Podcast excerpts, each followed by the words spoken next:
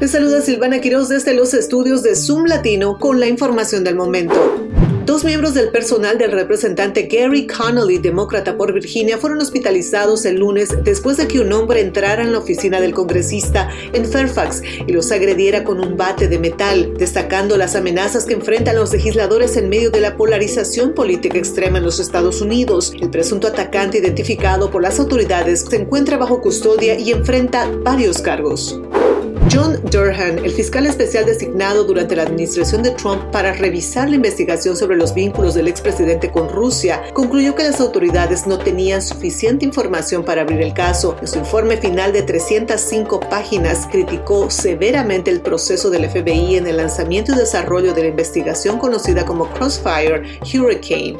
Aunque no recomendó nuevos cargos, Durhan argumenta que el FBI se basó en inteligencia sin analizar ni corroborar la investigación de Durham duró aproximadamente cuatro años y se centró en los orígenes de la investigación del FBI sobre la campaña de Trump en el 2016 y posibles contactos con Rusia. Aunque hubo algunas acusaciones, los resultados judiciales fueron limitados.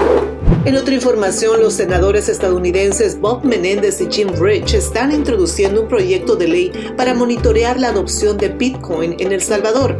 La ley de responsabilidad para las criptomonedas en El Salvador permitiría al Departamento de Estado informar sobre el impacto de la adopción del Bitcoin en la ciberseguridad, estabilidad económica y gobernanza del país. Los legisladores también buscan evaluar la efectividad de El Salvador en combatir actividades ilegales como el lavado de dinero. Estas fueron las noticias más relevantes del momento. Les saludó Silvana Quiroz desde zoomlatino.com. Los invito a continuar compartiendo la mejor música por aquí, por radioéxito24.com. Hasta la próxima.